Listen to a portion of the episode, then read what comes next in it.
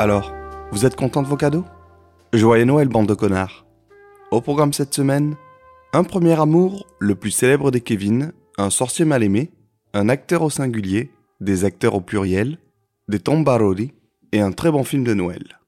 Avec son premier film Past Lives, Céline Song réussit l'exploit de nous faire croire que New York est une ville à taille humaine, parfaitement vivable.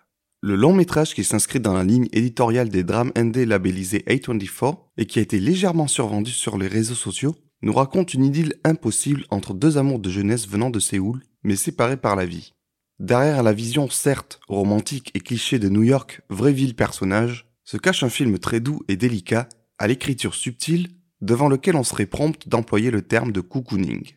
Période de Noël oblige, j'en profite pour rattraper des classiques du genre. C'est ainsi que j'ai découvert pour la première fois Maman, j'ai raté l'avion. Derrière un ton général assez enfantin, on se plaît finalement à suivre les aventures de ce mioche bourgeois abandonné involontairement par sa famille la veille de Noël. Il se retrouve alors à devoir empêcher les casseurs flotteurs de venir cambrioler la méga baraque de riches dans laquelle il est resté. Assez marrant de voir Joe Pesci dans ce rôle cartoonesque la même année que Les Affranchis. Ce que j'ai aimé, la comédie slapstick et le message de partage familial avec le papy voisin qui trimballe s'appelle. Après, entre nous, Kevin McAllister en fait des caisses, et c'est un peu une tête à claque à qui deux trois beignes auraient fait du bien. Sans transition, on part au Congo pour y retrouver Kofi essayant de renouer avec ses racines dans Augure, le premier film de l'artiste musical Baloji. C'est le coup de cœur inattendu de cette fin d'année. Imaginez Mad Max qui rencontrerait la cité de Dieu, mais à Kinshasa. Eh bien ça, c'est seulement 30% du film. Entre un univers esthétique qui flirte en permanence avec l'onirisme, des thématiques comme le choc des cultures, la place des traditions séculaires et tout un imaginaire folklorique africain qui échappe au monde occidental, ce film m'a fasciné de bout en bout. Récit entrecroisé de quatre individus plus ou moins connectés, laissez-vous embarquer dans ce voyage spirituel et culturel qui vous dépaysera pour sûr. Après l'évasion, voici la composition. Mais laquelle? Celle d'un acteur, Raphaël Quenard. Lors du tournage de Chien de la Casse, où il y tient pour la première fois un premier rôle, une sorte de making-of de 20 minutes a été tourné par lui-même et Hugo David, permettant de révéler que ce génie de l'acting semble incompris de beaucoup de monde. Nommé sobrement l'acteur, ce documentaire tourné à l'iPhone dans le style de séries comme The Office ravira les fanzous de celui qui se prend pour Al Pacino, et pour les autres, ils y verront au moins son sens aiguisé de l'autodérision. Car ce que nous révèle vraiment ce court-métrage, c'est que Raphaël Quenard n'est en réalité que le résultat d'un coït musclé entre Edouard Baird et Jean-Claude Van Damme.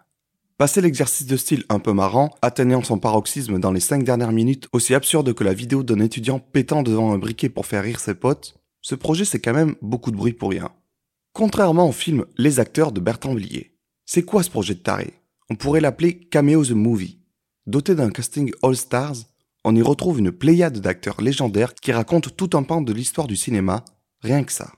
Quand on se rend compte que la plupart ont disparu aujourd'hui, ça fait un petit pincement au cœur. Mais qu'est-ce qu'on est content de les voir tous réunis à l'écran sous la caméra de Blier. Servi par des dialogues pleins de verve, on est captivé dès la scène ouverture par Jean-Pierre Mariel qui râle parce qu'un serveur a oublié de lui apporter un pot d'eau chaude pour diluer son café. Ce film est un cadeau de Noël en avance où l'on retrouve toute la poésie méta et mélancolique du plus surréaliste des cinéastes encore vivants. Quelle joie que l'existence de ce film, véritable lettre d'amour à la figure de l'acteur. Au risque de paraître masculiniste, je le dis haut et fort, on n'a jamais aussi bien filmé des hommes au cinéma que Bertrand Blier dans ce film. Et la fin, avec ce coup de téléphone d'outre-tombe. Non, vraiment, ce film est un chef-d'œuvre. Et chaque nouveau film que je découvre de cet auteur est un petit bonbon à chaque fois. Un autre qui a voulu faire son cinéma, c'est le piètre comédien Darmanin.